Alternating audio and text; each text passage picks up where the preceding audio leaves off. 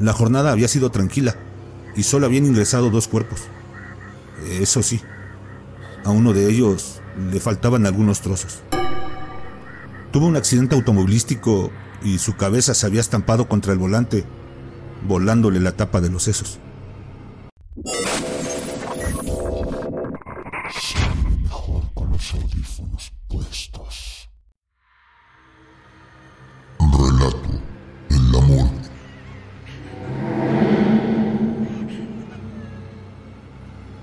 Odio el turno de la noche. De verdad que lo odio.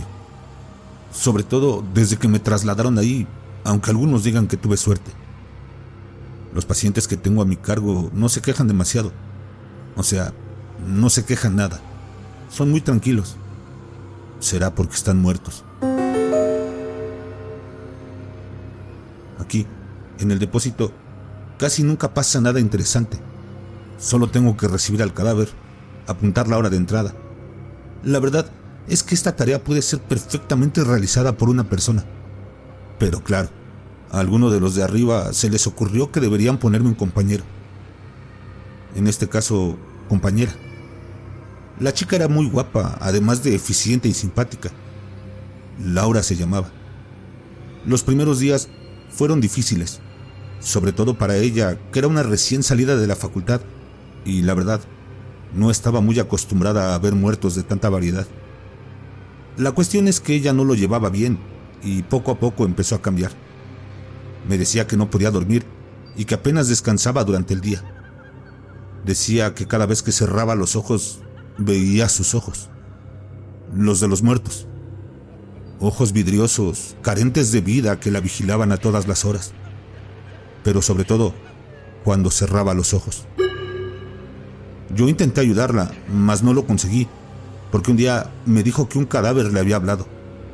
Era de noche y yo intentaba leer un libro que un amigo mío me había aconsejado.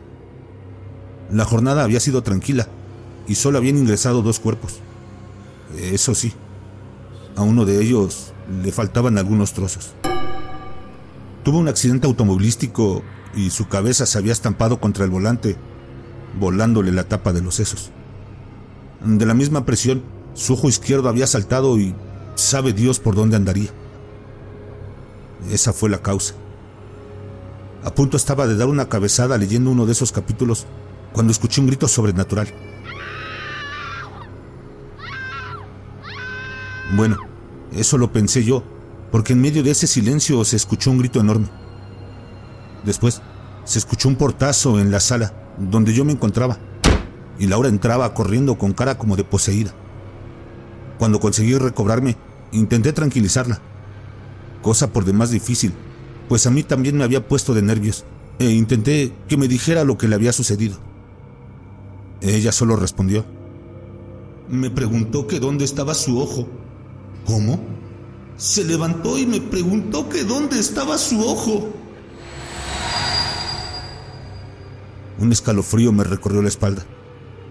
Por un momento me imaginé ese cuerpo deforme, levantándose de la mesa de autopsias, preguntando por su ojo.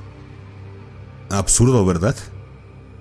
Llamé al jefe de personal y le conté que a Laura le dio una crisis de ansiedad y bla, bla, bla, bla. Todo esto para que se fuera a su casa y el jefe accedió pero parecía que el destino quería gastarle una broma muy macabra a Laura. Porque a la noche siguiente, debido a un fallo en no sé qué papeleo, el cuerpo del desfigurado tuvo que quedarse una noche más en el depósito. Laura parecía más tranquila, aunque yo intenté que no estuviera sola y, y sobre todo que no viese el cuerpo.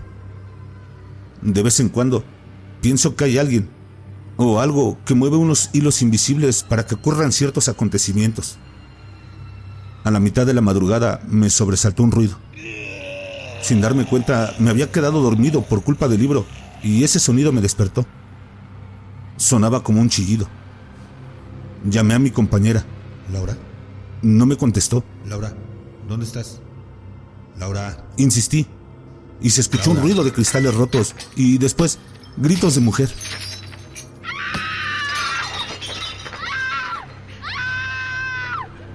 Corrí como alma que lleva el diablo hacia la zona donde estaban los cuerpos, pero el camino se me hizo eterno, como en un mal sueño, en el que te persiguen criaturas espantosas y tus pies pesan una tonelada. La puerta metálica del almacén estaba cerrada y al abrirla, algo la trancó. Empujé con fuerza.